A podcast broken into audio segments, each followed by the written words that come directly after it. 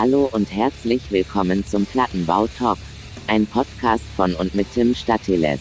Direkt von den Straßen, ihr Opfer! Heute mit einem Gast, tollen Geschichten und jede Menge Spaß. Wir sind in Folge 28 mittlerweile. Wir schreiten hier mit großen Schritten voran. Heutiger Gast ist Achim. Hallo. Hi Achim, klingt jetzt erstmal weniger verrückt, als es vielleicht äh, dann am Ende sich herausstellt. Wir gucken heute wieder so ein bisschen hinter die Kulissen. Achim, korrigier mich, wenn ich, wenn ich Quatsch erzähle, ja. Also du bist Chef vom Summer Breeze Festival, oder? Kann, ich, kann man das hier so raustrompeten? Kann man so sagen, ja. Ja, cool. Ähm, auch bei dir geht es natürlich wie immer darum, bisschen kennenlernen, ne, woher du kommst, was du so machst, wie es zum Summer Breeze gekommen ist und so weiter und so fort. Deswegen, woher kommst du? Wo bist du groß geworden? Ich komme aus dem schönen Abzgmünd. Das ist in der Nähe von Aalen zwischen Stuttgart und München. Dort Weltstadt. fanden, genau, dort fanden auch die ersten Summer Breeze Festivals statt. Also Ja. schön auf dem Land. Ja. Ja, und da bin ich groß geworden. Da bin ich nie weggegangen und da wohne ich heute auch noch. Okay, cool. Wie, wie muss man sich das vorstellen? Also wer hat dich da für Gitarrenmusik begeistert, beziehungsweise wann ging das bei dir los? Das ging bei mir so Anfang der äh, Realschule los. Äh, einer meiner Klassenkameraden hatte eine Cousine, die ein Auslandsjahr in Los Angeles hatte. Und die hat die, die erste Guns N' Roses, die Appetite for Destruction mitgebracht. Die habe Ja. ich dann, glaube zum 11. Geburtstag bekommen. Krass. Die, die war da gerade irgendwie ein halbes Jahr alt und das hat mich irgendwie gepackt. Und so ging das dann richtig los. Davor habe ich schon so ein bisschen Ärzte gehört, aber ja, Ja, ja. mit, mit Guns N' Roses ging das quasi richtig los. Okay, auch nicht schlecht. Und äh, also w- wann war das? Welche Zeit ungefähr? Ich glaube so 88, 89. Okay, okay. Ich meine, da gab's ja dann logischerweise noch kein Internet. Äh, wie wie, wie ging's da weiter? Also ich meine, ihr hattet ja wahrscheinlich da auf dem Dorf jetzt keinen Plattenladen, gehe ich mal von aus, wo man hingehen konnte, um sich dann noch weiter zu bilden musikalisch. Ja, das war dann wirklich so, dass man halt so in, in unserer Klasse oder es war so eine, ja, Klasse und, und Parallelklasse, da hörten alle dann irgendwie Maiden und dann kam natürlich Metallica dazu. Ich hatte, äh, ich bin mit einem, äh, ja, mit einem guten Freund aufgewachsen, der drei Jahre älter war. Seine Mhm. Mutter war quasi mein Babysitter und der hörte früher schon Halloween, Manowar und so, war großer Accept-Fan. Und als er halt festgestellt hat, dass ich so in diese Richtung ging, hat er ja viel, wie sagt man, ja, hat mich, hat mich da richtig reingebracht in die, in die Richtung oder in die Okay, cool. Musikrichtung und hat mich dann auch mit auf, äh, da war dann Bad Religion war groß, da hat er mich mit aufs Konzert geschleppt und äh, auch ja, meine Cousine und ihr Mann, die, die waren große Scorpions-Fans, da war ich dann mit auf dem Konzert und so ist das dann halt äh, gewachsen irgendwie, ja. Ja, okay. Nicht schlecht. Und ich gehe davon aus, ihr seid dann, äh, du hast gesagt, ihr seid in der Nähe von Stuttgart gewesen. Ihr, ihr seid dann gereist, sage ich mal, Genau. ja. Genau, also wir in Aalen hatten wir irgendwie so einen Plattenladen, Günthers Plattenladen, da war dann mal eine Bonfire Autogrammstunde oder so. In Aalen waren noch hier und da mal Konzerte, da war ich aber noch zu jung dafür. Okay. Aber ähm, ja, dann sind wir halt nach Stuttgart auf Konzerte später mit so 14, 15, 16 Ja. und da auch regelmäßig mit dem 30 Mark Ticket zu fünft irgendwie mit dem Zug samstags äh, in die Lörche oder in eine der Lörchen, beziehungsweise in Ja. alle später in den WOM und ja. haben uns da halt dann eingedeckt. Okay. Äh, wie muss man sich das vorstellen? Kann ja sein, dass das irgendwie so ein kleiner Kulturcrash dann da war. Ich meine, weißt du, ihr, ihr wach- wachst da behütet auf äh, in, einer, in einer Kleinstadt und dann geht's da irgendwie los. Dann kann es ja durchaus mal vorkommen, dass man dann da ein bisschen die Clubs unsicher macht. Ja, also es war tatsächlich eher dann so die, die, die Plattenläden, die Shops. Ähm, Okay. Irgendwie, selbst einen Döner gab es ja irgendwie hier bei uns nicht. Von daher war das in Stuttgart schon irgendwie so die große Welt, wo man dann mit 14, 15 eben hingereist ist, die, äh, Ja. ja. die Plattenläden, das kulinarische Angebot und ja, das war, war halt so das typische Erwachsenwerden. Das war natürlich Okay. mega spannend. Ja. Oder auch in Aalen. Das war dann wirklich teilweise halt nach der Schule irgendwie mit dem Fahrrad, halbe Stunde nach Aalen und dort eben äh, ja eingekauft oder was man sich halt so leisten konnte. Das war ja dann eher vom Taschengeld reicht's vielleicht, hat hat's vielleicht eine CD im Monat gereicht. Also Ja. gerade wenn man bei Guns Roses bleibt, man musste sich entscheiden, ob man die Use Your Illusions 1 oder 2 kauft und die andere war dann halt erst ein, zwei Monate später möglich. Das war Ja. schon, oder man hat sich dann abgesprochen. Der eine hat die gekauft, der andere die. Oder auch, äh, wir hatten hier eine Bücherei, die eine recht gute äh, Kassettensammlung hatte. Okay. Dann hat man sich halt die Kassetten ausgeliehen, hat sich äh, Kopien gezogen, was damals ja jeder gemacht hat. Na klar. Und äh, man durfte, wenn neue äh, Kassetten kamen, man durfte immer nur fünf ausleihen. Und sind wir halt auch zu dritt oder zu viert hin, haben alles ausgeliehen, was eben irgend, uns irgendwie interessiert hat und hat die dann untereinander gleich durchgetauscht, dass die nicht wochenlang irgendwo anders waren. Und ja, so, so kam man dann zu seiner Musiksammlung. Ja, nicht schlecht, nicht schlecht. Hast du irgendwann auch selber in einer Band gespielt? Ja, das habe ich tatsächlich dann auch. Ich habe, äh, glaube mit 16 habe ich angefangen in einer Band zu spielen, habe so mit 13 angefangen Schlagzeug zu spielen. Ah, okay.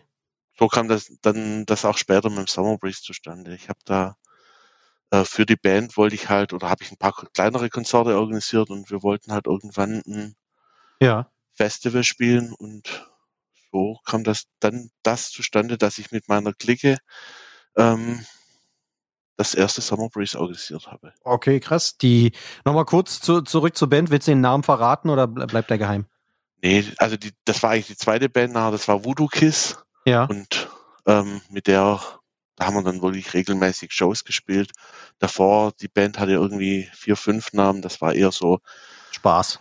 ja, ähm, war halt, das, da wechselte auch der Stil. Das war am Schluss war es eine Punkband, am Anfang war es schon eher eine Metalband. Okay. Und dann Voodoo Kiss, das war so alter Rock'n'Roll. Ich habe immer gesagt, ich mache mit alten Männern Musik. Der Sänger war 23, der Gitarrist 27 und der Basser 31 und ich war halt 17. Für mich waren das alles alte Männer. Alte Säcke.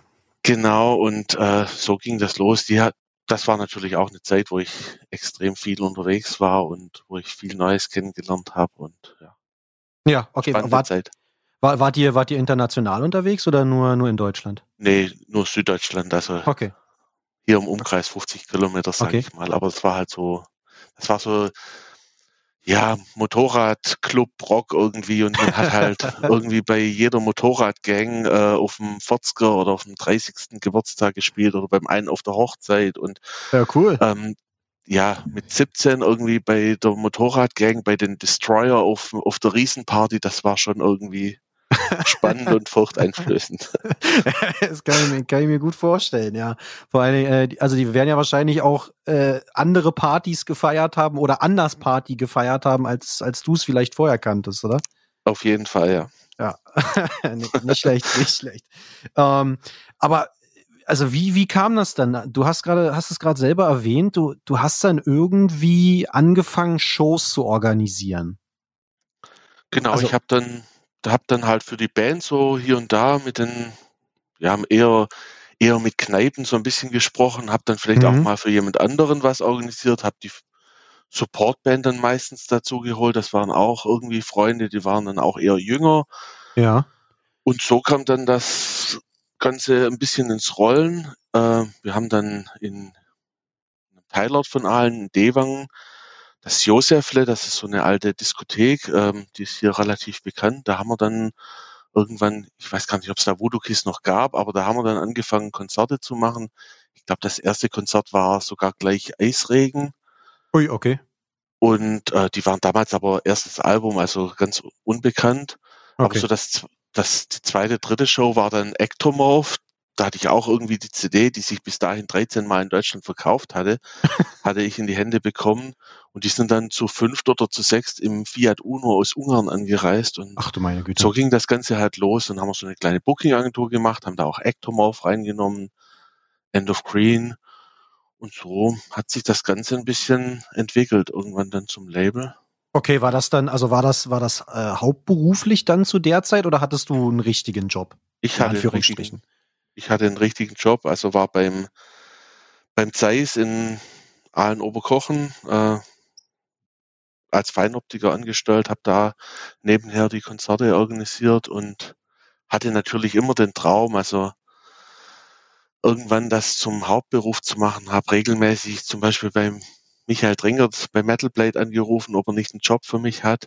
Der wurde ja später okay. dann mein Geschäftspartner. Ja, ja, kommen wir noch. Ähm, aber ja, das war damals so, ich hatte halt hier und da Konzerte organisiert, hatte auch Summer Breeze nebenher organisiert und habe beim Zeiss gearbeitet. Okay. Ganz normal Geld verdient. Genau, du, du, du hast es, hast es ja auch gerade schon erwähnt. Also du hast Konzerte organisiert, du wolltest dann irgendwie selber auf einem Festival mal spielen und äh, jetzt, also ist ja ein skurriler Weg, dann zu sagen, naja gut, die, die anderen, die, die wollen mich nicht oder keine Ahnung was, die weigern sich, mache ich halt mein eigenes. Genau. Ja. Das ist ja auch ein bisschen trotzig. Es, es, gab eigentlich auch nicht wirklich Festivals. Ah, okay. ja, das ja. ist vielleicht auch unser Vorteil gewesen, dass wir zu einer Zeit gestartet sind, wo es eben noch nicht so viele Festivals gab. Vielleicht ging es deshalb auch Anfang der 2000er relativ schnell, weil der Markt noch nicht so überfüllt war. Mhm. Ähm, ja, aber wir haben dann einfach gesagt, dann mache ich, äh, mache ich mein eigenes Festival. Es gab ein, so ein paar kleinere, gerade so Motorradclub-Festivals äh, und daran habe ich mich so ein bisschen äh, orientiert und dann haben wir halt ein Zelt aufgebaut und haben das erste Festival gestartet. Am einen Tag waren wir Headliner, am anderen Tag Apophis aus, auch aus Aalen oder aus Dewang, mhm. die zu dem Zeitpunkt irgendwie bei Morbid Records waren und zumindest hier im, im Ostalbkreis so der größte Name waren. Ja. Und so haben wir das erste Festival organisiert. Wann war das? 97? 98? 97, genau. Ich war einer von zwei oder drei, die volljährig waren. Die anderen in der Clique waren meistens erst 16 oder die meisten waren 16 oder 17. Ja, die haben Und, dann ähm, mitgeholfen irgendwie beim Catering oder, oder was Genau. Wir haben die Bar gemacht. Wir haben also, wir hatten gerade so drei 18-Jährige, die die Bar machen konnten. ähm, okay. Und äh, der Rest hat dann halt äh, normale Getränke ausgeschenkt und ja. stand am Grill, Einlass, ja, und war ganz einfach aufgezogen. Ich glaube, am Bier hat später noch, hatten noch zwei, drei Eltern mitgeholfen am Bierverkauf, was im totalen Chaos geendet ist. Aber, so ist, ist es, ja? Ja, also wir wurden so ein bisschen klar, wir die, die kleinen Jungs da dann kamen natürlich welche von Motorradclubs, ähm, weil wir ja als Band oft bei Motorradclubs gespielt hatten. Ja. Und wir haben uns dann komplett auseinandergenommen irgendwie und wollten umsonst saufen und ja. Ai, okay, ja gut, das sind dann immer so die kleinen äh, äh, ja, ja, Geschenke, die man dann so zurückbekommt. Genau, ne? das war der wahre Grund, warum es auch 98 äh, kein Festival gab. Wir haben dann quasi gewartet, bis fast alle volljährig sind und haben dann erst 99 weitergemacht mit kleiner Security. Und ab Ach 2000, so. ab 2000 hatten wir dann auch Open Air und eine richtige Security und die meisten, wo damals dann Security waren, waren 97 noch bei der Motorradgang dabei, die uns auseinandergenommen hat. So. ja gut, aber so dann habt ihr sie ja bezahlt, ne? Genau, so sind die Grabenschlampen entstanden, die ja heute noch unsere Ordner vor der Bühne machen. ja, okay, krass. Nicht schlecht, also habt ihr da auch noch jemanden hochgezogen sozusagen. Genau. Ja, okay. Äh, mit wie vielen Leuten sei, seid ihr da gestartet Ende der 90er? Also wie viele Besucher hattet ihr? Also wir hatten so 400 Besucher pro Tag, waren zwei Tage im Zelt mit vier Ui, und sechs Bands. Das, ja, war okay, also hat gepasst. Ja, naja, gut. ich meine, also das ist ja dafür, dass man dann zum, zum ersten Mal da so ein, so ein Festival irgendwie installiert. Ich meine, äh, sind schon ganz andere mit weniger Leuten irgendwie ins Rennen gegangen, ne? Ja. Ja. Wie muss man sich damals diese, so diese Struktur vorstellen? Also habt ihr dann da, weiß ich nicht, mit, mit dem Bürgermeister irgendwie gesprochen und der hat euch dann da geholfen? Oder, also ich meine, das ist ja, ist ja wahrscheinlich dort auf dem Land dann eher ungewöhnlich, so ein Festival, oder?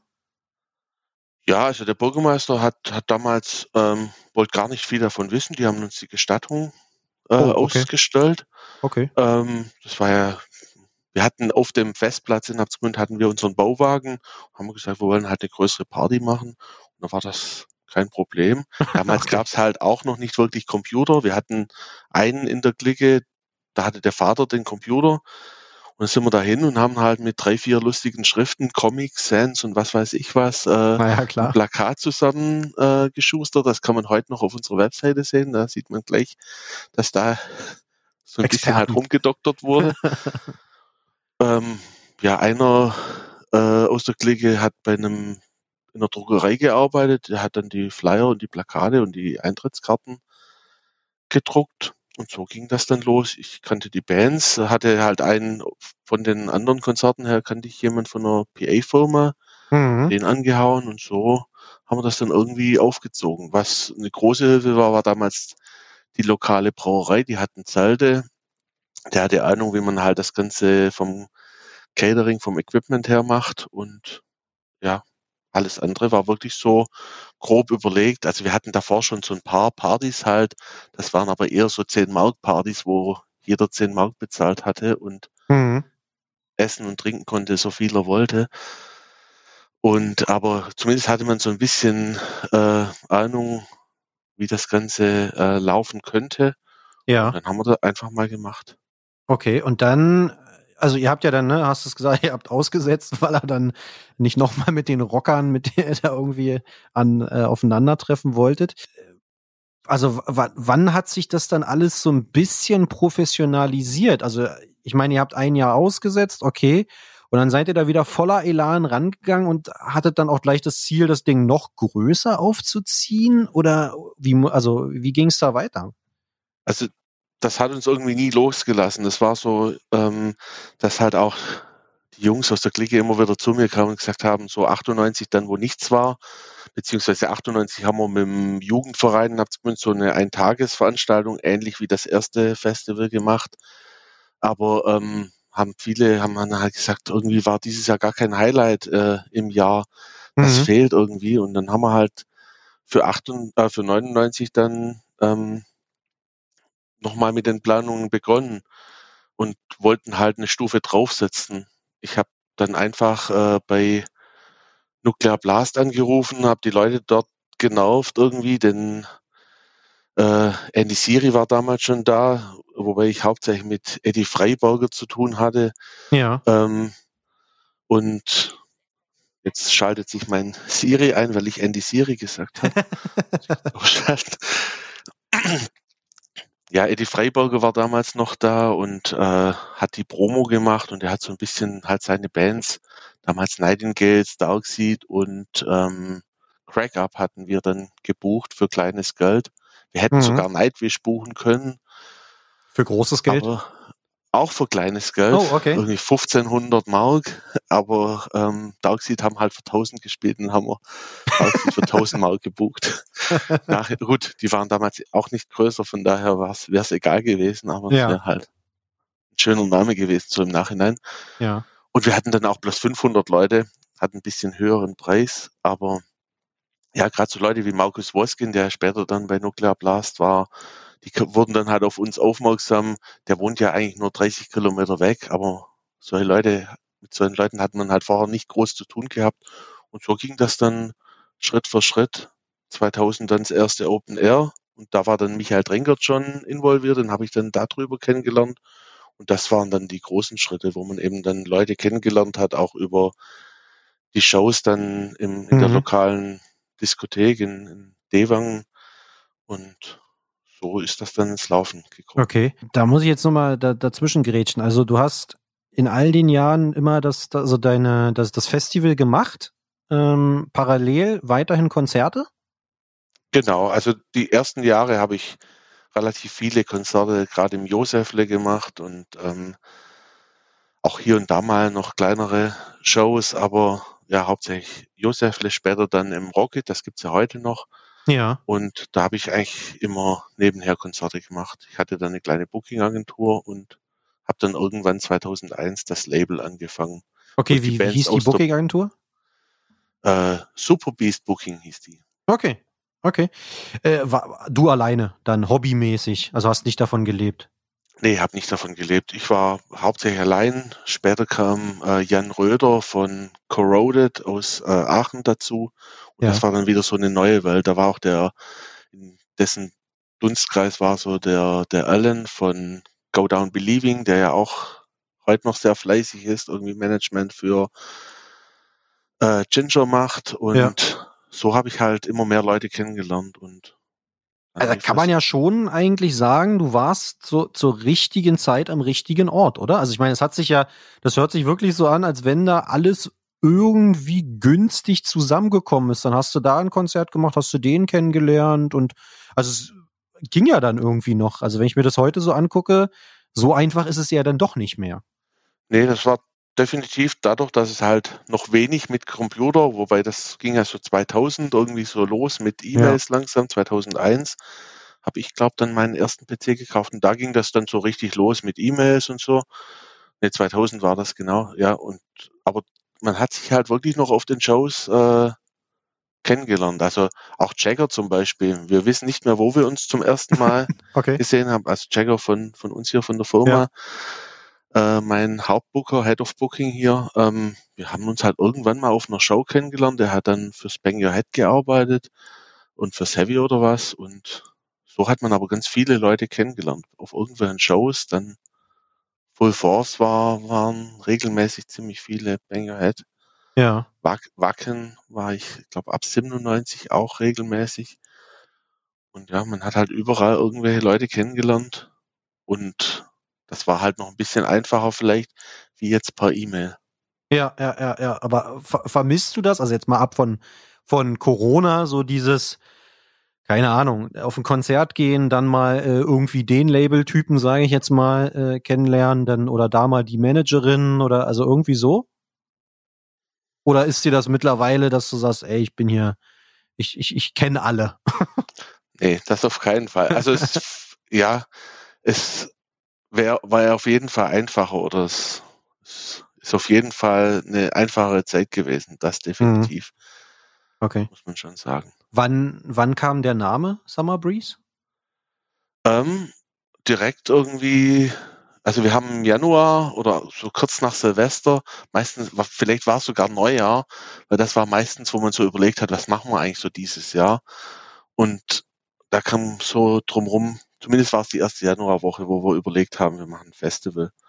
Und ich war ähm, mit meiner Freundin dann irgendwie im, im Kino und habe, äh, ich weiß, was du letzten Sommer getan hast, geschaut und da kommt so in der ersten Sequenz kommt dieser Typo Negative Cover Song Ja. Summer Breeze und ich sag zu ihr, Summer Breeze, das ist, ist doch der ideale Name, ohne ist drüber nachzudenken, was es bedeutet oder dass er vielleicht eher im Ausland jetzt mit Reggae oder mit irgendwas Ja. ja, nicht Ja. mit Metal in Verbindung gebracht wird.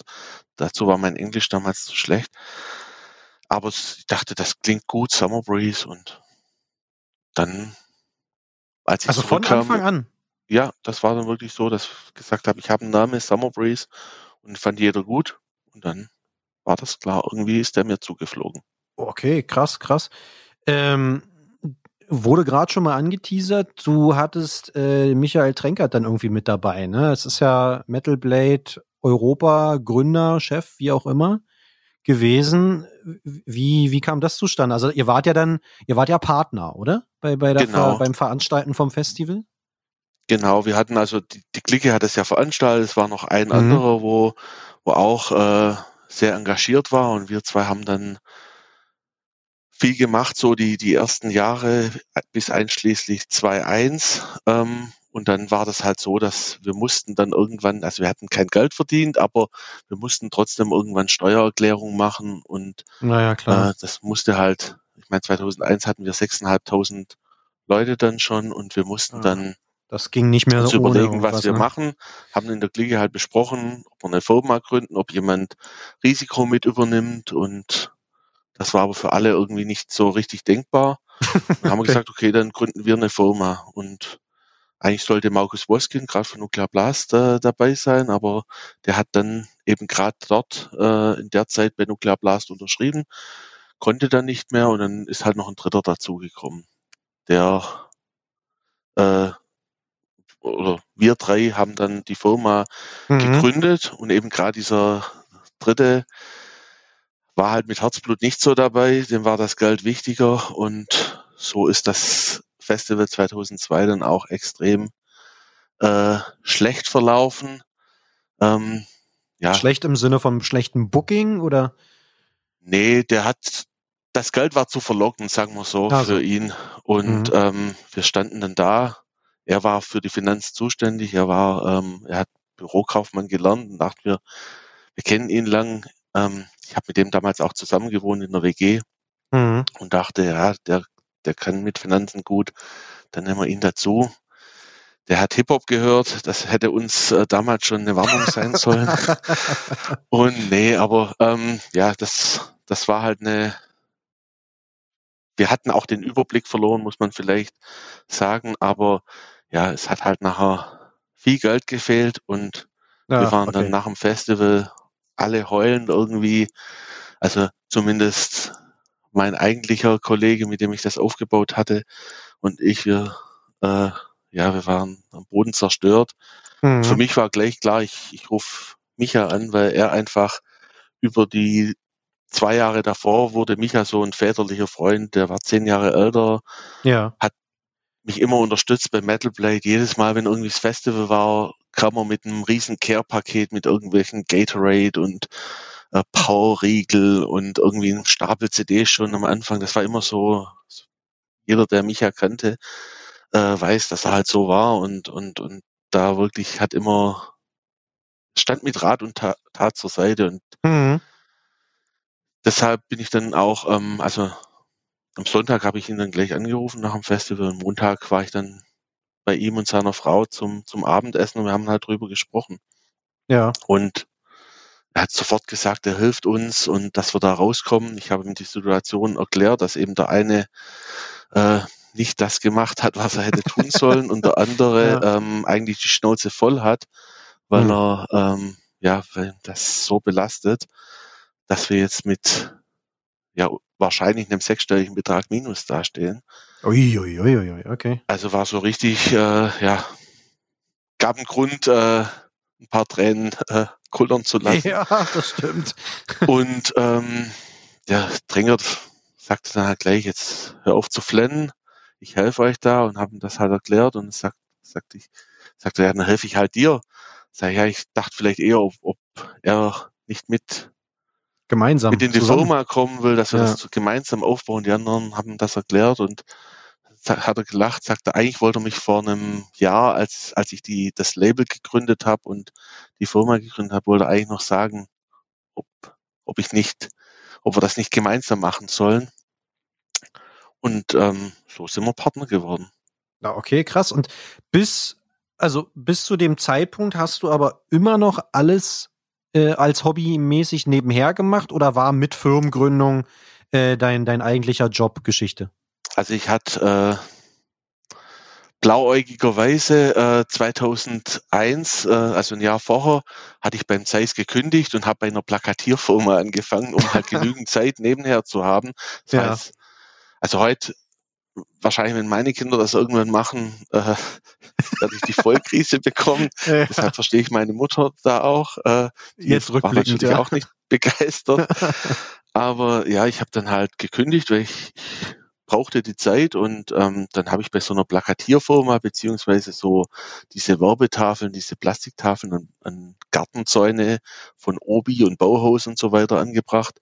okay. Und da hatte ich aber genügend Zeit, also ich konnte mir da frei nehmen, Ja, klar. wie ich wie ich es eben gebraucht habe, habe dann mal eine Woche gearbeitet, die andere Woche plus zwei Tage und das war eigentlich ab März 2001. Ja.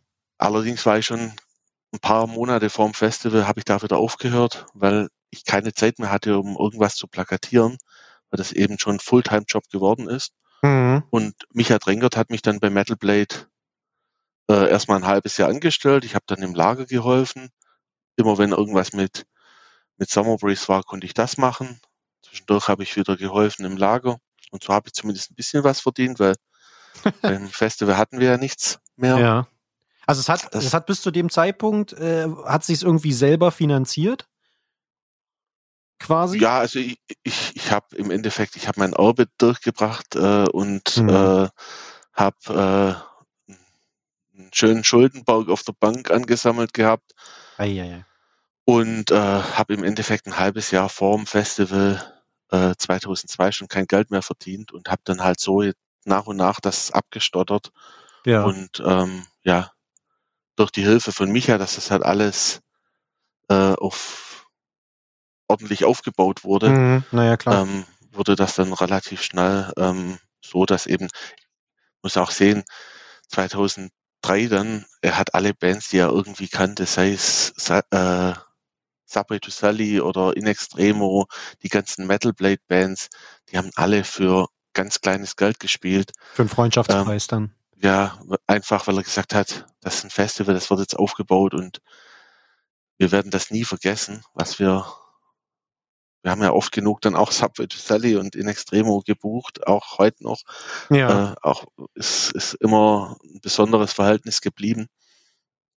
Und ja, so das erste Festival war dann halt dazu da, um das Minus, soweit es geht, irgendwie wieder äh, runterzudrücken.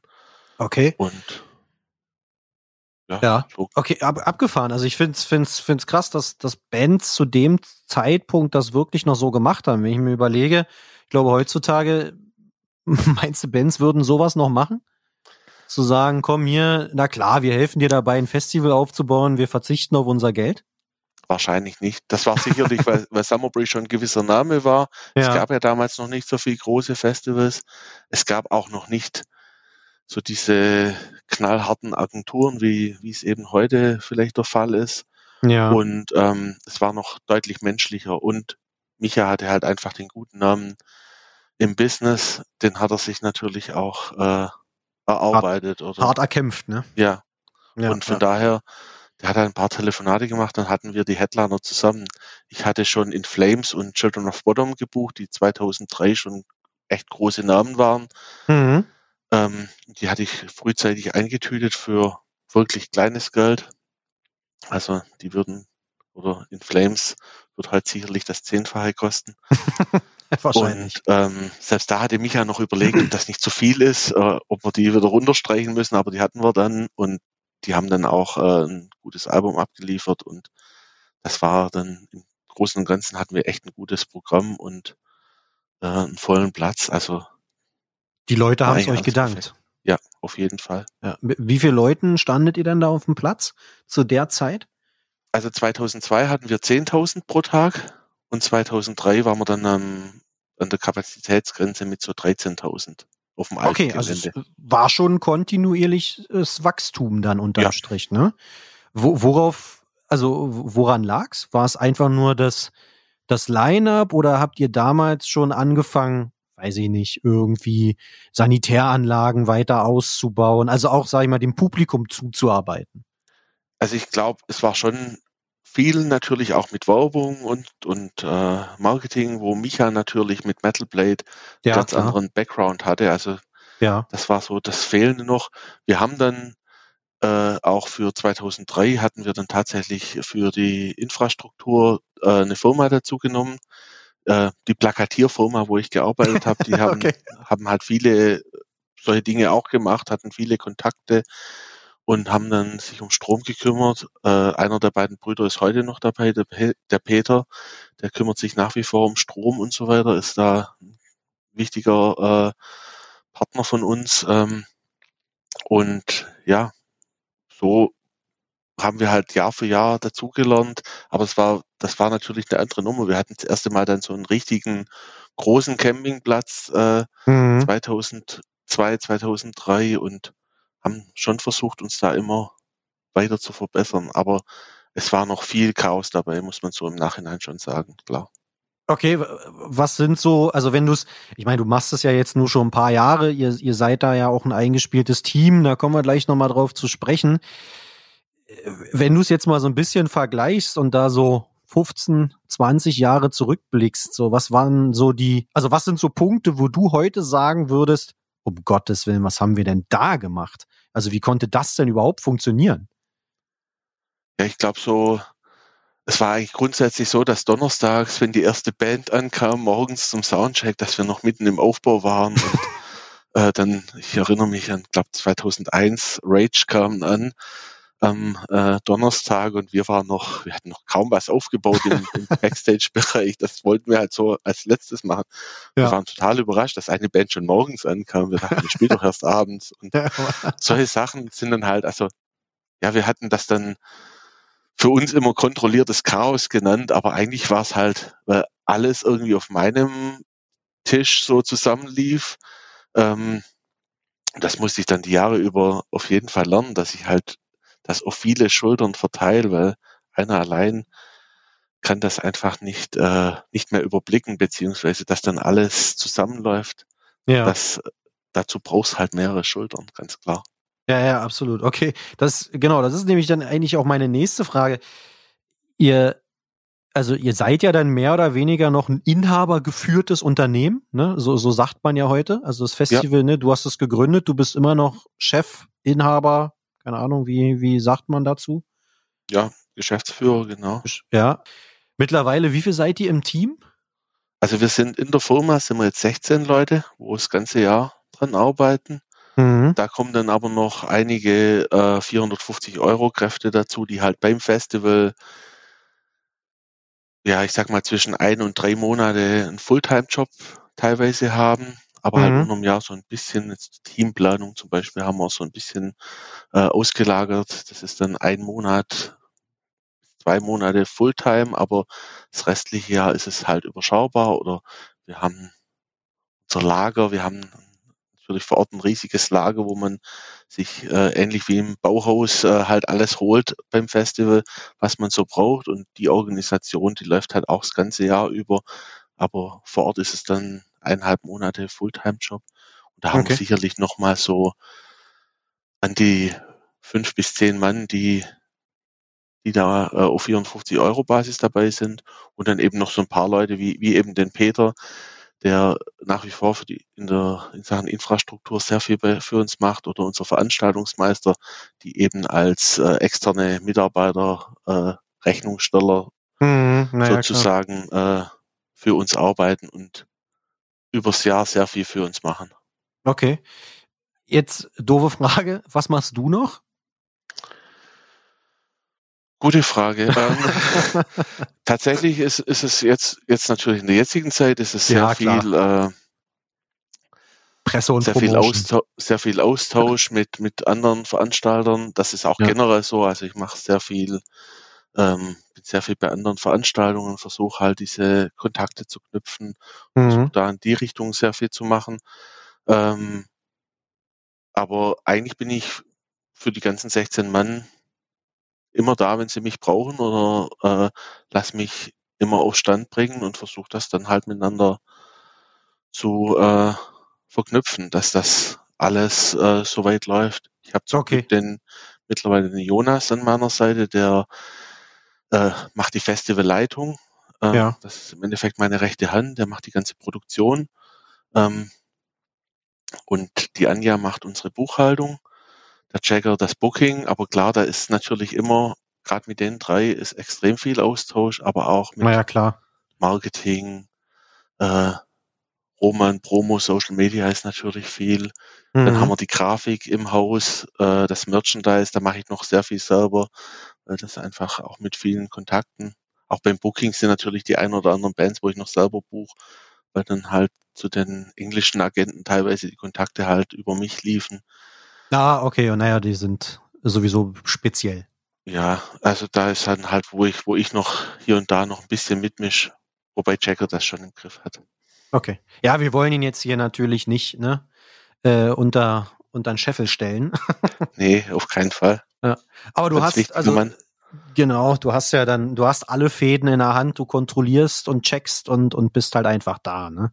Genau. Ja. Also, ich, genau, ich bin da und, äh, ja, Kontrolle ist vielleicht ein zu hartes Wort. Ich versuche schon jedem seine Freiheiten zu lassen. Ähm, und ich glaube, das macht auch unser Team so aus, dass wir hier so einen guten Spirit haben und so gut mhm. miteinander klarkommen und jeder sich einbringen kann und auch jeder seine Ideen mit umsetzen kann. Aber klar, ja. mit neuen Ideen kommen sie natürlich zu mir und wir sprechen drüber. Ja, ja, ja. Ihr seid ja auch eins der wenigen Festivals, die eine eigene Straße bekommen haben und ein eigenes Gebäude, ne?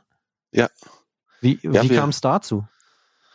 Wir, äh, wir haben äh, halt überlegt, also unser Büro war in Göppingen, wo Micha Drängert gewohnt hatte. Mhm. Und ähm, dann war klar, dass wir halt, dass wir, wir, wir holen uns mehr äh, Manpower ins Haus und haben gerade 2016, 2017 sehr viele Mitarbeiter dazugeholt, einfach damit wir, Grafik ist zum Beispiel ein gutes Beispiel, damit wir, wenn wir irgendwas grafisch umsetzen müssen, haben wir, können wir sagen, das hat jetzt Priorität, das wird jetzt sofort gemacht und nicht irgendwie zwei Wochen warten müssen, weil halt irgendwie der Irgendwo Grafiker extern anrufen. Genau viel Ja. zu tun hat. Und dann haben wir gesagt, okay, wir, ich möchte näher wieder hier in die Heimat äh, Mhm. oder möchte im Idealfall nach Abzgmünd. Und ähm, ja, dann ist uns irgendwie dieses Grundstück hier am, am Eingang zum alten Campingplatz äh, ja, äh, aufgefallen, dass das frei ist. Und äh, wir hatten dann mit dem Bürgermeister gesprochen, ob er sich vorstellen könnte, hier im Wohngebiet, dass wir ein Bürogebäude machen und äh, ob wir da eine Einfahrt und eine Ausfahrt bekommen könnten für unsere äh, DHL-Fahrer, Mhm. die das Merch äh, oder die Merch-Pakete abholen können und dass wir halt Lieferungen gut bekommen können. Und da meinte der noch, das Gelände nebendran ist auch noch nicht vergeben. Da würde er sich einsetzen, dass wir das bekommen. Und da ist so ein kleiner Fußweg, Fahrradweg. Der hat noch keinen Namen. Den könnte man dann auch Summer Breeze Weg nennen. Das ist natürlich ein Angebot, wo sämtliche Vernunft irgendwie äh, egal ist. Und Ja. ja. das mussten wir machen. Ich meine, der hat schon einen eigenen Weg auf. Naja, deswegen, klar. Ja, das, Okay. Aber es ist ja dann doch, eh, also weiß ich nicht jetzt so, ne, dieses äh, vielleicht Perspektive Großstadt, die ich jetzt da habe, so diese Großstadtbrille, hat ja oftmals so das Gefühl, dass so die Kleinstädte dann eher, naja, doch so ein bisschen konservativer sind, eher zurückhaltender, wenn da irgendwie diese, diese Metal-Horden da einfallen. Scheint ja bei dir oder bei euch nicht so der Fall gewesen zu sein, ne? Also hat es ja, meint es ja irgendwie, dem, dem ersten Bürgermeister war es egal, da habt ihr eine Party veranstaltet, der bietet euch gleich noch einen Weg irgendwie mit an. genau. Also Der ist hattest ja auch da ein bisschen Glück, wa? Ja, der ist leider erst ein paar Jahre nach dem ersten Bürgermeister, also nach oder nachdem wir äh, aus Abzgmünd weg waren, ist der jetzige erst Bürgermeister geworden. Ich kann mir vorstellen, dass wir sonst vielleicht noch hier in der Nähe wären. Oh, Weil okay. Dinkelsbüttel ist ja auch wirklich schön. Mhm. Und da haben uns ja auch äh, ja, ein schönes Festival aufgebaut. Das wäre hier wahrscheinlich auch nicht so möglich gewesen, aber auf jeden Fall gab es hier oder gibt es hier immer noch viele, die immer noch vom Summer Breeze äh, schwärmen, wie das damals war. Und eigentlich sind wir ja nur weg, weil, weil eben hier, wo jetzt unser Büro steht, Baugebiet, äh, weil das ganze Gebiet Baugebiet wurde und dann war klar, wir haben keinen Campingplatz mehr, um diesen alten Platz zu nutzen. Der wurde natürlich auch zu klein, die Kosten stiegen.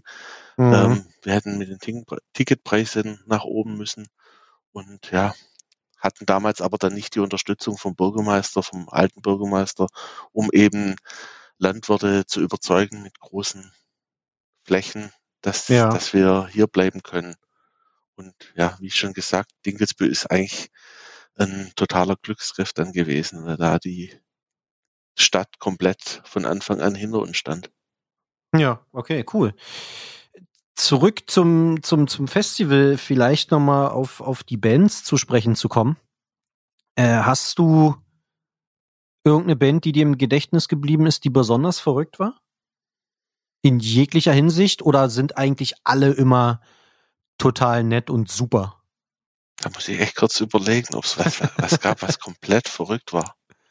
Weiß ich nicht, vielleicht auf unangenehme Art und Weise oder vielleicht auf positive Art und Weise? Ja, ich glaube, mittlerweile ist es echt so, dass das so ein bisschen von mir ferngehalten wird. Früher war, man, war das schon, wo wir die ersten Rider gesehen haben, ähm, wo äh, halt irgendwelche außergewöhnlichen Sachen wie eine blonde, eine braunhaarige und eine schwarzhaarige Prostituierte draufstanden oder so. Oh, wow, Keine Ahnung, ob okay. es jetzt Spaß oder ernst war, aber das war schon irgendwie äh, für uns Unangenehm. damals äh, abgefahren. Ja. Oder als wir das erste Mal Dimo Borgir 2002 hatten und äh, riesen Stress mit dem Hotel hatten, weil die Band irgendwie äh, aus einem Doppelzimmer ein Vierbettzimmer gemacht hat, weil sie aus dem einen Doppelzimmer das Doppelbett abgebaut haben mitten in der Nacht und das im anderen Zimmer aufgebaut haben, weil sie sofort im Zimmer schlafen wollten. Das waren so Dinge, die man halt, ja, mit sowas hatte man nicht gerechnet. Also obwohl man ja das so kennt mit dem Fernseher aus dem äh, Fenster schmeißen von den aus den 80er äh, Geschichten, Ja, Jahre Geschichten, aber ja, das waren halt so auf die paar Idee muss, ungläubige äh, Ja. Geschichten, aber ja. auf die Idee muss doch erstmal kommen, ne? Also- ja. Also Heute man kann ja von alle. Einzelzimmer. Ja, genau. Und die wollten unbedingt ihr Hostel-Gruppenzimmer haben. Ne? Genau. Ja, skurril. Fragen dieser Zeit sind ja irgendwie, keine Ahnung, Nachwuchsförderung, Diversity, Umwelt und so weiter. V vielleicht gucken wir da mal drauf, so in Bezug aufs, aufs Summer Breeze. Nachwuchsförderung. Ist das was, was ihr aktiv verfolgt oder äh, nehmt ihr das, was halt da ist und äh, seht jetzt, also achtet jetzt nicht so drauf, dass man auch mal kleineren, jüngeren Bands irgendwie eine Chance gibt in irgendeiner Form. Also ich glaube, es gibt kein, ohne dass es doof klingen soll, ich glaube, es gibt kein Festival in unserer Größenordnung, wo so viele Newcomer-Bands oder wo, wo Bands in der Größenordnung teilweise so, wo so viele Bands Chancen bekommen, Mhm. sich äh, vor größerem Publikum zu präsentieren. Da machen wir ja wirklich seit Jahren relativ viel. Erst mit dem New Blood Award, aber das waren dann halt auch nur sechs Bands, die nachher äh, ausgewählt wurden und gespielt haben. Ähm, mittlerweile haben wir ja auf, auf der äh, Campsite Stage, auf der Party-Schnapsbühne, Ja. ähm, haben wir, haben wir ja extrem viele kleinere Bands, auch vor allem kleinere Labels, die normalerweise nicht zum Zug kommen, die dann Mhm. ganze Label-Nachmittage, Label-Matinees machen dürfen, äh, ihre Bands dort platzieren dürfen und ähm, ja, auch so, wir, wir sind Ist, viel, ja, wir sind viel im Austausch mit, mit anderen Festivals, also okay. sei es Partisan oder sowas, wenn dort kleinere Bands funktioniert haben oder gut angekommen sind, dann äh, geben die uns mal wieder einen Tipp und dann bucht man die halt auch noch mit. Da Ja. haben wir wirklich viele kleine Bands dann, denke ich, äh, im Programm, die halt sonst vielleicht noch nicht bei einem 40.000 Mann Festival spielen würden. Ja, das, das stimmt. Äh, schon mit dem, mit dem Hintergrund, dass ihr diese Bands dann vielleicht, also dass ihr dort irgendwie eine gewisse Zukunft seht, weil, ne, ich meine, man sieht's jetzt, die alten Bands, die, die hören auf, sterben weg, was auch immer.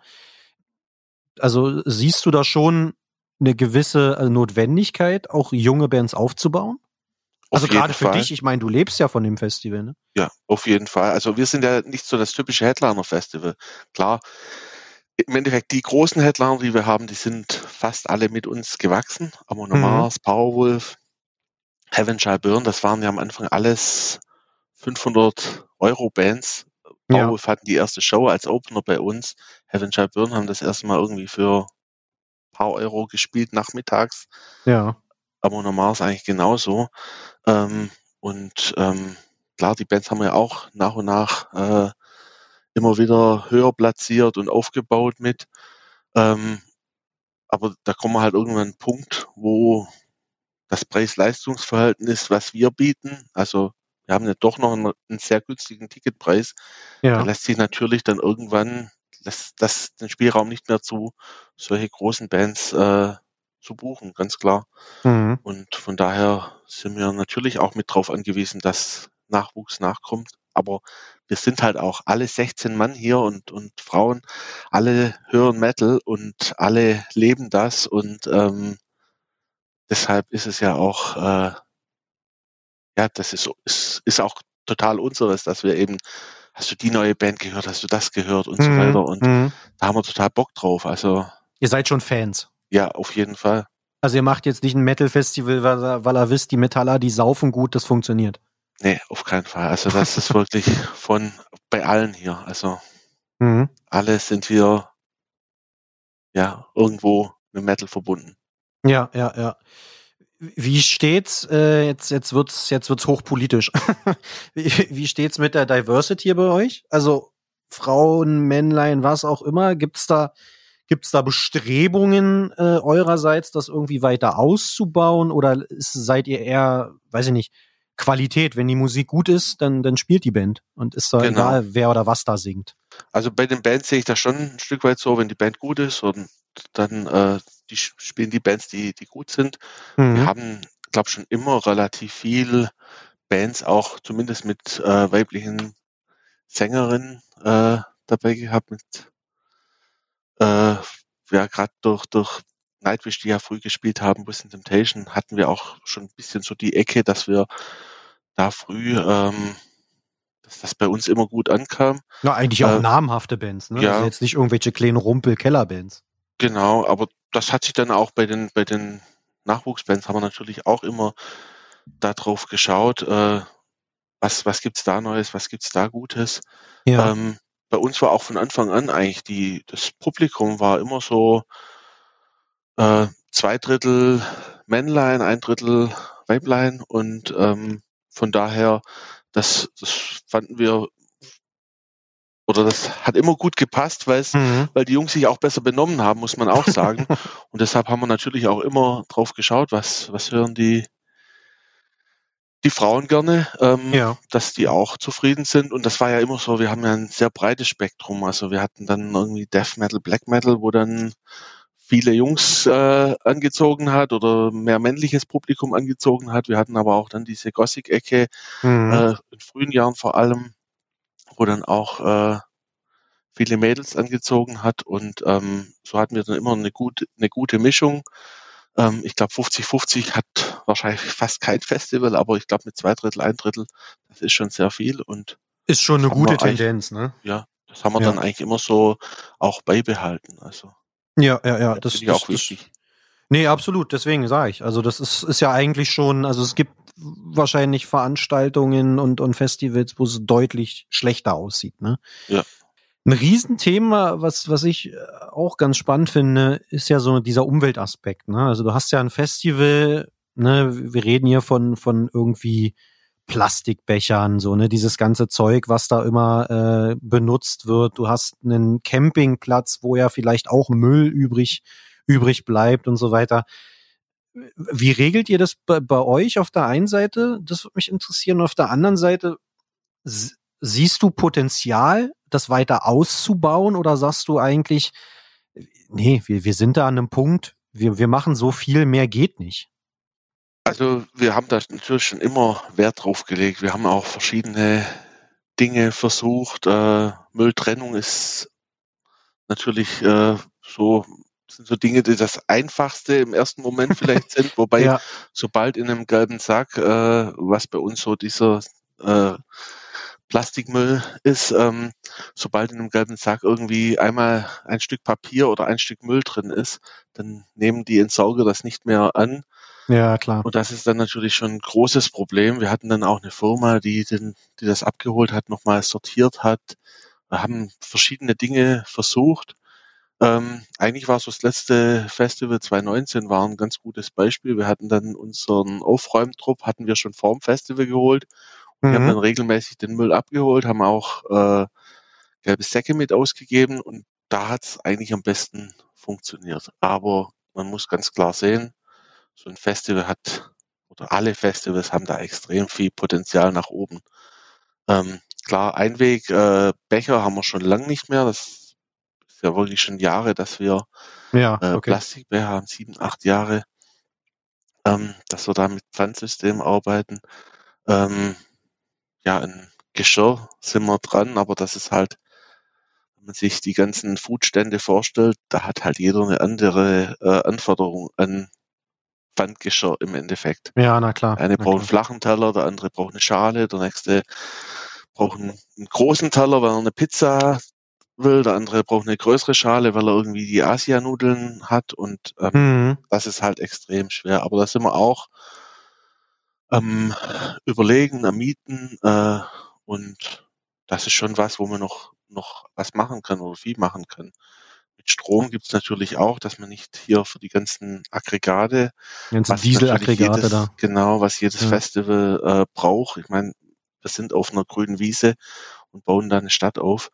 Ähm, da gibt's jetzt auch ähm, erste äh, Prototypen von äh, Aggregaten, die eben sowohl Solar als auch äh, Wasserstoff und äh, es gibt verschiedene Dinge und ja, da sind wir auf jeden Fall immer irgendwie mit dran, um halt zu schauen, was was Mhm. so passiert und äh, bieten uns jederzeit an, um da eben auch äh, für einen Testlauf äh, bereit zu sein. Ja. Ja, ja. Na, ihr hattet ja, auch- hattet ihr nicht auch diese Trinkhörner? Genau, die haben wir auch gemacht. Das war hier äh, eine lokale Firma, das das Werkstück, um die äh, herzustellen, das wurde sogar am Dinkelsbühl gefertigt und die Hörner selber wurden in Alwangen, also zwischen Abtsgmünd und Dinkelsbühl, Mhm. wurden die Hörner bei der Firma Betzold, die machen eigentlich Schulbedarf, Kindergartenbedarf äh, Ja.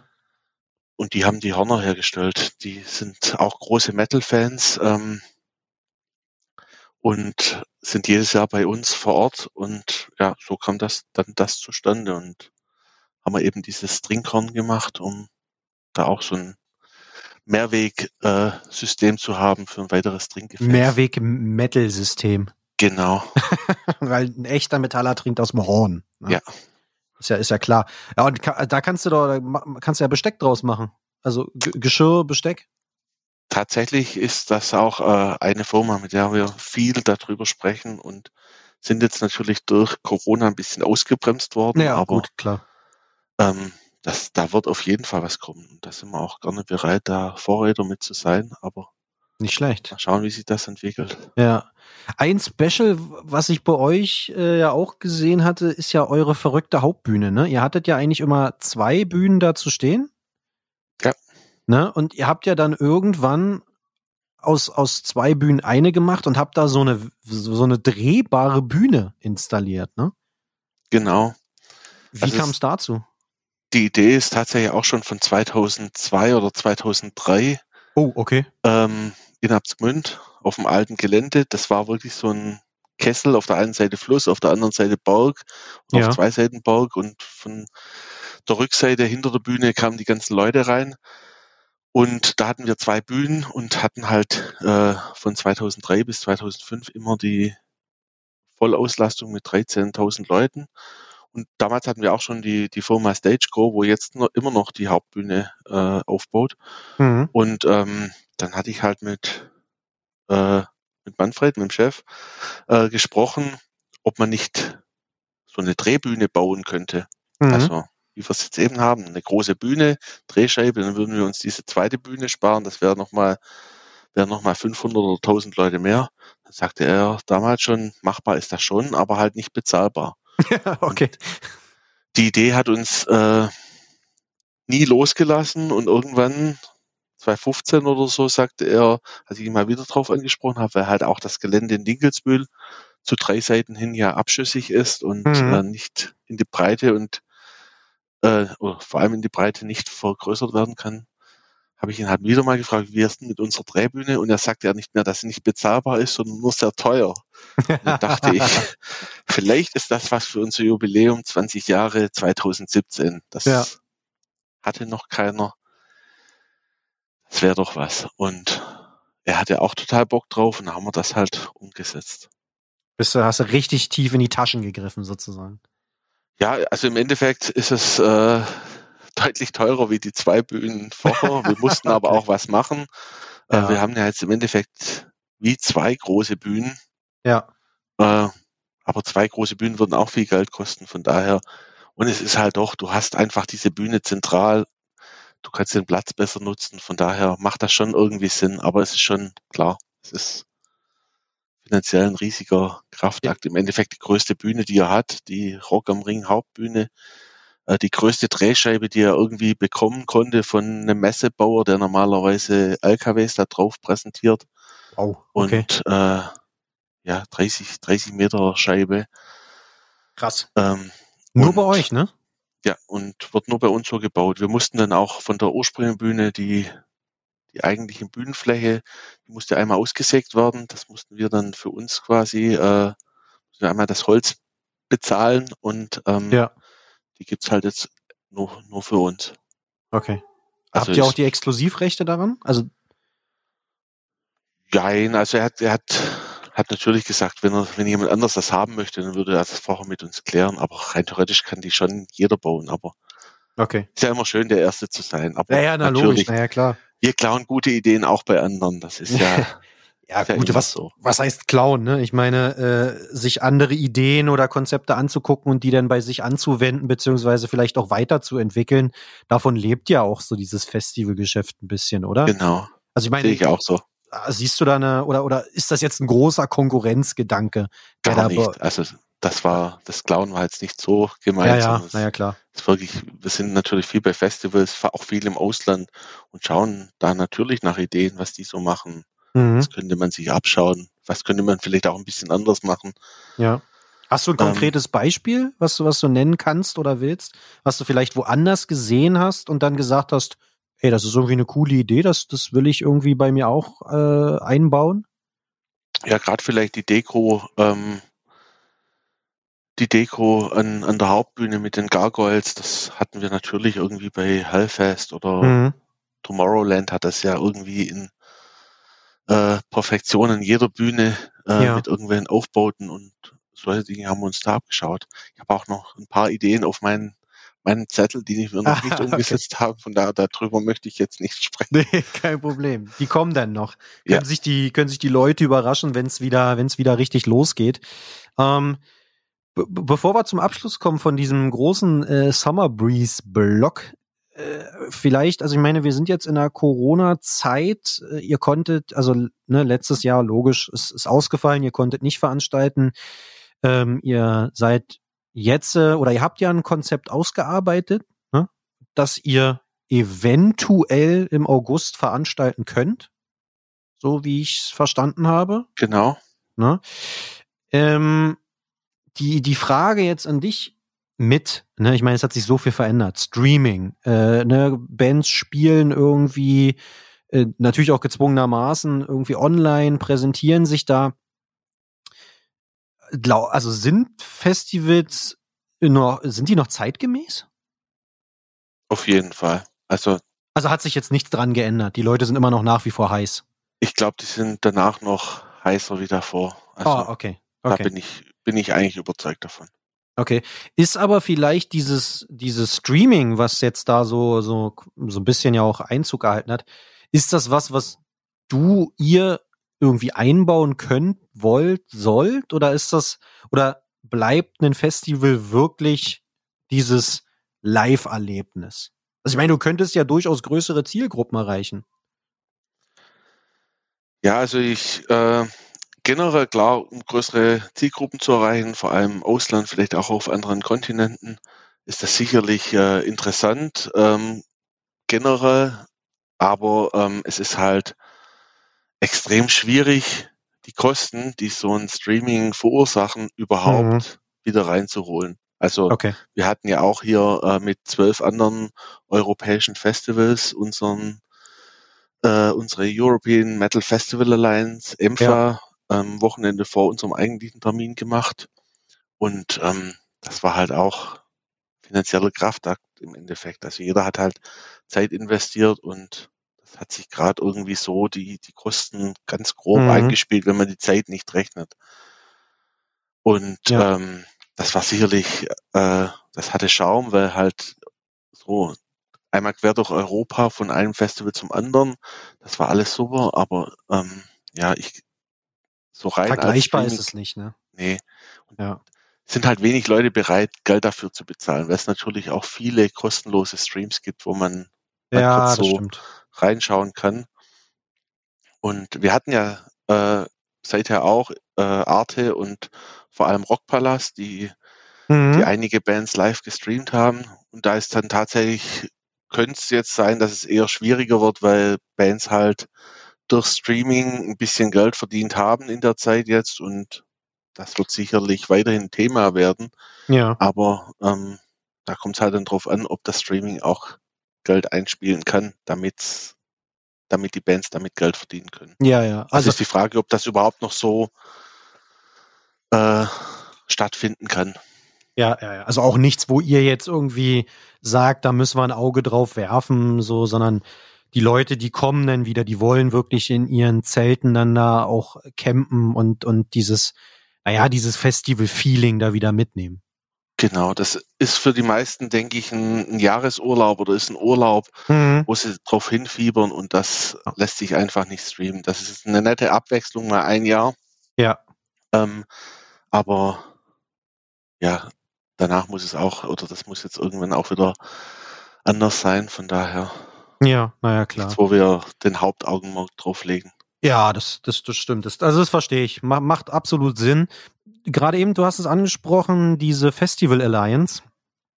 Äh, was versteckt sich dahinter? Ne? Es ist, ja- also es ist ja ein Zusammenschluss aus europäischen Festivals, oder? Genau, also wir hatten schon vor drei, vier Jahren hatten wir so eine kleine Truppe äh, ins Leben gerufen, äh, die UFF, United Festival Force. Da waren Mhm. das Alcatraz aus Belgien, das Into the Grave aus Holland, beziehungsweise Dynamo äh, machen die gleichen Jungs. Ja. Dann das Bloodstock aus UK, das Brutal Assault aus Tschechei, dann äh, aus Spanien das Leyendas del Rock und Mhm. das Motocultor aus Frankreich. Äh, und eben wir. Und alle am Wochenende vor uns und an unserem Wochenende. Und wir hatten immer wieder, vor allem das Wochenende vor uns, sind fünf der äh, sieben Festivals. Ja. Die hatten immer wieder Schwierigkeiten, damit sie, ähm, damit sie eben die Bands so einteilen, dass wenn alle Festivals eine Band haben wollten, dass das Routing auch passt. da Ja, haben oder wir das da gesagt- geflogen und was weiß ich nicht alles. Genau. Ne? Also wenn, wenn zum Beispiel Bloodstock in England mittendrin war oder Leyendas the Rock in, in Spanien mittendrin war, Ja. Dann ist halt, war immer das Problem, dass dann einige andere, andere Festivals äh, rausgeflogen wären. Mhm. Und wenn man sich aber zusammentut mit dem Wissen, was die anderen sonst noch so gebucht haben, lässt sich das natürlich viel besser auf den jeweiligen Tag schieben. Dann konnte Bloodstock sagen, ja gut, dann packe ich die Band halt am Sonntag hin, wenn die jeder haben will. Und die hier, wo ich eh allein bin oder wo nur ein weiterer gebucht hat, die packe ich dann halt am Samstag oder am Freitag hin. Und so äh, ist das Ganze entstanden. Und wir haben natürlich auch gemeinsam uns überlegt, wen wollen wir so buchen. Und Mhm. hat man halt auch vielleicht auch mal gesagt, wenn jetzt irgendwie drei auf diese Power Metal Band äh, oder diese Power Metal Band haben wollten, hat halt der vierte gesagt, okay, bevor ich dann die buche, dann nehme ich halt auch oder frage ich halt auch die an, macht halt Sinn, wenn wir dann mit vier Angeboten an, an einen Agenten herantreten, Ja, weil er ja, dann klar. vielleicht sagt, äh, dann kommt er im August mit der Band äh, aus Amerika zum Beispiel rüber Ja. anstatt dass er halt im, im Juni, Juli ähm, erstmal schaut, wer da einfach mehr Festivals sind. Und so Ja. hat sich das Ganze äh, etabliert und haben wir uns halt da gefunden. Und wir hatten dann halt noch so eine Handvoll andere Festivals, die vom Termin her vielleicht drumrum lagen, kleiner Mhm. waren oder vielleicht auch äh, schon noch früher waren, aber mit, dem, mit denen wir auch im Austausch waren. Und äh, so haben wir dann halt so eine Runde gemacht, als, als das Ganze mit Corona losging, Ja. ähm, um uns ein bisschen auszutauschen, haben wir da halt so 15 bis 20 Festivals mit reingenommen, waren auch noch mehr deutsche Festivals am Anfang dabei. Und das hat sich dann aber so äh, relativ schnell auf diese 13 Festivals konzentriert, dass wir uns da halt regelmäßig getroffen haben. Die anderen sind dann so nach und nach ein bisschen weggebrochen, weil Ja. sie dann auch abgesagt hatten für äh, 2020. Und ähm, ja, dann kam halt die Idee mit diesem Online-Event. Online-Event, genau. Und äh, ihr plant aber natürlich auch jetzt über Corona hinaus, sage ich mal, weiterhin diese, diese Alliance dort, weiß ich nicht, an der festzuhalten und gemeinsam da irgendwie ähm, zu arbeiten. Ja, also die ursprüngliche UFF, wir äh, treffen uns online regelmäßig, tauschen uns Mhm. aus und da ist auf jeden Fall, äh, die wird auf jeden Fall bestehen bleiben, aber auch EMFA, auch da treffen wir uns hier und da äh, zum Gespräch, wie es ausschaut, aber Mhm. dieses Jahr konzentrieren sich halt viele auf ihre Festivals. Naja, logisch, klar, muss ja, also Erstmal gucken, wie es da weitergeht, ne? Im Endeffekt. Genau. Aber grundsätzlich für nächstes Jahr bist du schon positiv gestimmt, oder? Da geht's dann wieder normal mit Summer Breeze los. Auf jeden Fall. Ich bin auch für dieses Jahr noch positiv gestimmt. Also so ist es Okay. nicht. Wir müssen halt jetzt langsam in Gespräche kommen. Aber ähm, vor vier Wochen, als wir das Konzept veröffentlicht haben, bei einer Inzidenz von deutschlandweit, glaube 180, habe ich auch gesagt, wir sprechen im August über ganz andere Zahlen. Wir werden in vier Wochen schon komplett andere Zahlen haben. Jetzt haben Absolut. wir heute 70 ähm, Inzidenz. Das wird jetzt die nächsten vier Wochen nochmal deutlich fallen, weil dann eben dieser Impffortschritt deutlich zu spüren ist und der Ja, Sommer klar. auch. Und dann müssen wir halt in Gespräche kommen. Ja, ja, ja. Ähm, Der Fokus es- wird dann natürlich auch primär auf europäischen Bands liegen, ne? auf jeden Fall, ja. Ja, also ich meine, die Reisebeschränkungen, das, also ich meine, das ist ja, also ist ja völlig unvorhersehbar, diese ganze Situation. Ne? Ja. Hm. ich denke, da wird sich natürlich noch viel ändern am, Ja, klar. am Billing oder an allen Billings, die jetzt bekannt gegeben wurden von Festivals, wenn die dann stattfinden dürfen im August, September. Ähm, ja, dann wird, wird, werden sicherlich viele Bands eben aus, aus dem europäischen Ausland sein, wo man Mhm. zur Not mit dem Van fahren kann oder mit dem Nightliner. Ja, das stimmt, das stimmt. Aber ich, ne, man, klingt jetzt vielleicht ein bisschen negativ, so soll's ja gar nicht klingen. Ich sag mal, der europäische Musikmarkt hat ja durchaus auch was zu bieten. Ne? Also Auf es ist ja jeden jetzt Fall. nicht so, dass man jetzt so eine Art Notlösung da und dann spielen da halt irgendwelche drittklassigen Bands. Nee, Ne? Ich meine, also es gibt ja durchaus Hochkaräter in Deutschland oder Ja. europäisches Ausland. Wir haben ja dieses Jahr eh schon relativ viele deutsche Bands äh, gebucht gehabt in die oberen Positionen. Mhm. Ähm, und wir haben gute Bands in Deutschland auf jeden Fall. Und die ganzen Bands hat auch eineinhalb Jahre keiner gesehen. Von daher So ist es wohl. ist es auf jeden Fall spannend. Ja, ja absolut. Äh, vielleicht zum Abschluss vom Summer Breeze Blog ganz kurz oder vielleicht auch lang, je nachdem, wie du willst. Ziele hast du mit dem Summer Breeze jetzt mal ab Corona, vergessen wir, gibt's gerade nicht. Hast du mit dem Summer Breeze noch, noch Ziele? Willst du größer werden? Willst du, keine Ahnung, noch eine zehnte Bühne aufbauen, 200 Bands buchen? Äh, oder ist eigentlich das Ziel, auf dem Level qualitätsmäßig, besuchermäßig zu bleiben, so wie es jetzt ist? Ja, eigentlich, wenn es auf dem Level, wo es gerade so oder wo es zuletzt war, so grob bleibt, also ich sag mal bis maximal 50.000 Besucher, Mhm. Ähm, und wenn wenn es auf dem Level sich bewegen würde und wenn wieder alles so wird, wie es vorher war in Bezug auf, auf Festivals, dann wäre das, das wäre wär unser Ziel, ganz klar. Wir wollen auf Okay. jeden Fall unabhängig bleiben. Wir sind, Ihr lasst euch nicht kaufen. nee, wir sind im Metal-Bereich sind wir wahrscheinlich das größte, komplett unabhängige Metal-Festival. Also Ähm. unabhängig im Sinne von, ihr seid Inhaber geführt, klar, ihr habt auch Sponsoren. Genau, also- aber es ist niemand äh, beteiligt, irgendwie kein Ja. Konzern oder so. Und das Ja. ist halt bei allen anderen großen Festivals ist überall jemand drin oder hat sogar komplett das Sagen. Mhm. Ähm, und das ist halt bei uns nicht so. Und Ja. das ist mir ganz wichtig und das Soll ist mein großes Ziel, dass das Ja. auch trotz Corona, trotzdem, dass es dann für viele kleine Veranstalter auch deutlich schwieriger werden wird, ist das das große Ziel, dass es so bleibt. Ja, ja, ja. Macht ihr noch Konzerte? Ganz wenig. Also eher für befreundete Bands. Wir haben uns wirklich die letzten Jahre dann mit dem Bürobau auch voll auf Summer Breeze äh, Mhm. konzentriert und ähm, haben da eigentlich ja hier und da mal was für Amon Mars, Powerwolf, Arch Enemy gemacht. Ähm, aber sonst Aber jetzt nicht aktiv viel. so wie früher. Nee, ja, da gerade ja. nicht mehr so viel. Cool, super. Ähm, kurz, ich hab's gesehen oder du hast es ja auch auf Social Media überall ähm, präsentiert. Ihr habt oder du hast, ich weiß nicht wer, noch so ein kleines neues Business gegründet, ne? Tagesessen.com. Genau. Was das war ist so das? eine, I- das war so eine Idee, als wir hier das äh, Bürogebäude gebaut haben Ja. und die, die Handwerker vom, von der Fertigbaufirma äh, aus Österreich, die dann, oder äh, ja, Österreich und äh, Sachsen kamen, glaube ich, ein paar, äh, und die haben dann immer gefragt, was gibt's denn hier in der Gegend als Mittagstisch oder als Mhm. Tagesessen? Und da ist mir halt aufgefallen, dass es eigentlich keine Übersichtsseite gibt, äh, wo man auf einen Blick, egal wo man so ist, äh, was es so als Tagesessen gibt. Aber was ist, also, was heißt Tagesessen? Ich meine, bei mir in der Großstadt hier, ich mache Lieferando auf und bestelle mir Essen.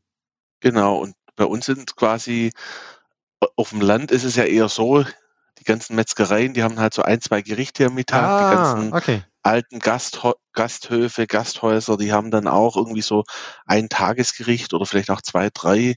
Also die Tageskarte. Pizzeria, genauso die Tageskarte ja. im Endeffekt. Manche haben auch die ganze Woche das gleiche, ja. aber viele Gradmetzgereien, Imbisse und so, die haben halt jeden Tag irgendwas anderes.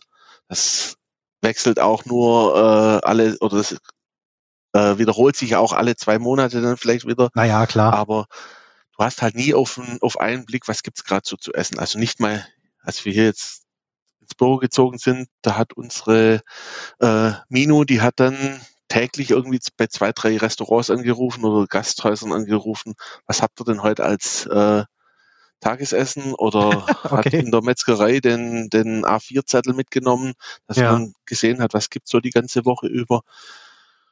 Und so kam dann die Idee oder die hat uns halt nie ganz losgelassen. Und als das mit Corona losging und wir ein bisschen Luft hatten, gesagt, lass uns das doch mal jetzt versuchen. Die Restaurants haben ja auch drunter zu kämpfen. Ja. Ähm, und dann haben wir halt die Plattform uns schreiben lassen und versuchen da gerade so ein bisschen äh, ja Fuß zu fassen, wobei es schwer ist. Ich glaube, gerade Lieferando, die halt äh, viel Geld von den Gastronomen nehmen, mhm. da schauen viele nicht so drauf. Und unsere Plattform ist komplett kostenlos. Ähm, können ja. kostenlos eintragen, keine Provision bezahlen. Ähm, das ist einfach ein Service an, an den Kunden und im Endeffekt auch an die Gastronomen, wo das jeder nutzen kann.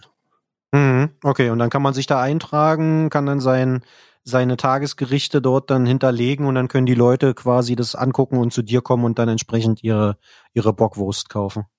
Genau, die können, können halt schauen, was gibt's zu essen und gehen dann in, ja. in den Gasthof oder gehen in die Metzgerei und holen sie ihr Essen ab. Jetzt prüfen wir gerade, ob wir ein Bestellsystem drüber machen können oder anbieten mhm. können über einen Drittanbieter und dass dann halt äh, man auch eventuell direkt drüber bestellen kann. Da gibt es natürlich viele Möglichkeiten, viele Ideen, ähm, aber ja, es müssten sich noch mehr eintragen. Schritt für Schritt sind wir da dran. Mhm. Okay, super, cool. Äh, ist ja also auch so ein bisschen die, die lokalen Geschäfte dort unterstützen und irgendwie versuchen, gemeinsam äh, aus dieser, aus dieser ganzen Misere rauszukommen, ne? Genau, ich meine, jetzt gerade ist noch hauptsächlich lokal, so entstand das auch. Ja. Aber es soll, oder es funktioniert natürlich deutschlandweit. Also ja, na als ich bei der Plakatierfirma gearbeitet habe, ging es mir genauso. Wenn ich da irgendwo in, keine Ahnung, in Frankfurt oder Würzburg war, oder das war ja auch meistens auf dem Land, da weißt du halt nicht, was, was hat jetzt der Metzger oder wo gibt's überhaupt einen Metzger und ja. daher denke ich schon, dass es, äh, wenn, wenn die Zeiten wieder normal sind, gibt's auf jeden Fall einen großen Kundenstamm, der davon profitieren kann, dass er auf einen Blick sieht, was gibt's denn so zu essen. Preis. Aber ja. klar, lokal stärken ist immer, wir haben immer noch eine lokale Bierfirma bei uns auf dem Platz, äh, mhm. sind da nie zu einem großen Konzern gegangen wie gesagt, wir selber sind unabhängig, das ist uns immer wichtig und da schauen ja. wir schon drauf. Also macht ja, macht ja durchaus Sinn, das auch irgendwie so ein bisschen zu bewahren, so, ne? Ich meine, äh, auch, macht ja vielleicht auch ein bisschen den Charme aus vom, vom Summer Breeze, von, von euch, von dieser ganzen, von dieser ganzen Truppe da, sage ich mal. Auf jeden Fall, ja. Ne, ne? Ähm, super. Dann vielleicht nutzen wir die Plattform nochmal. Gibt's äh, eine, eine offizielle Möglichkeit als kleine unabhängige Band euch zu kontaktieren, wenn man bei euch spielen will? Ja, also man kann auf jeden Fall uns jederzeit äh, was schicken. Auf der Homepage findet mhm. man auch äh, die Kontaktdaten für von unserem von unserer Booking-Abteilung und kann da jederzeit was schicken. Die Jungs freuen sich. Also keine falsche Musik Scheu. zu hören bekommt. Nee, einfach einfach vorbeischicken. Und ja. selbst wenn es vielleicht nicht direkt klappt, aber man hat diverse Bands dann doch mal auf dem Schirm und mhm. ja. Okay. Siehst du, haben wir das auch abgehakt. Zum Abschluss gibt es hier immer noch so ein kleines Spielchen. Ich weiß nicht, ob du es kennst. Ähm, wenn nicht, ich erkläre es dir noch mal kurz. Zum Abschluss gibt es immer noch mal äh, einen Wunschline-Up. du bist, also bist sowieso Veranstalter. Von daher, äh, du weißt, wie es läuft. Vier Bands. Der Witz an der Sache ist, du hast unendlich viel Geld und du kannst auch tote Bands zum Leben erwecken. Schieß mal los. Also, dann würde ich auf jeden Fall natürlich Typo Negativ buchen. Okay. Klar, als Namensgeber. Ja, natürlich. Pantera Ja. muss auch sein. okay. Ähm, über vier habe ich mir noch nie Gedanken gemacht. Das, ist so, Das so waren immer nur die zwei. so viele Möglichkeiten. Ich muss meistens nur eine Band nennen. Ähm, Naja. ja, ähm, ich glaube, die anderen Wünsche habe ich mir alle erfüllt. Machine Head wollte ich unbedingt mal haben. Das war auch so eine Band, wo ich groß geworden bin damit. Und wahrscheinlich würde ich, aber wahrscheinlich würde ich dann tatsächlich Guns N' Roses, weil es mit denen angefangen hat, auch wenn die nicht ins Programm passen und genauso die Ärzte wahrscheinlich. Das ist immer noch so eine, das mit Ärzte und Guns N' Roses ist das gestartet und das ist halt trotzdem irgendwie so eine besondere Verbindung, die ich auch immer noch gerne live, Okay. live schaue. Cool. Also hast du mit den Bands irgendwann mal mal in irgendeiner Form zusammengearbeitet? Nee, leider, leider gar nicht. Oder Okay, vielleicht also- auch zum Glück, wer weiß. Genau, man, man weiß es nicht, keine Ahnung. Aber stehen die, äh, äh, also hast du, hast du noch Bands auf der Bucketlist für Summer Breeze? Auf meiner persönlichen sicherlich. Ähm, also Bad Religion zum Beispiel würde ich unglaublich gern mal buchen oder ähm, Rob Zombie finde ich total spannend. Mhm. Ähm, Hat sich Walter bisher Bridge finde ich eine ne super Band. Ähm, hat sich aber noch nicht ich- ergeben alles, oder? nee, hat sich einfach noch nicht ergeben und sind Ja. vielleicht auch nicht so die Topseller beim, beim Breeze. Ich meine, die, die Bands, die beim, die perfekt aufs Breeze passen, klar, die, die habt ihr die alle gehabt. natürlich. Aber sowas, wo jetzt ein bisschen aus der Reihe fällt, Rob Zombie wird vielleicht noch funktionieren, der tut halt nur nicht so viel. Ja. Aber so, so ja, Bad Religion ist halt auch so ein bisschen äh, eher so nicht so das Hauptzielpublikum bei uns. Wahrscheinlich nicht, nee. Ja, und auf solche Bands äh, hätte ich total Bock drauf, die Okay. bei uns Kurz- nochmal zu buchen. Ja, zurück zu deinem Wunschline ab. Wo würde das äh, stattfinden, das Konzert? Wahrscheinlich würde ich mich schon in Dinkelsbühl am sichersten fühlen und, und ich, ich mag ja unser Gelände und Ja. finde das schon super.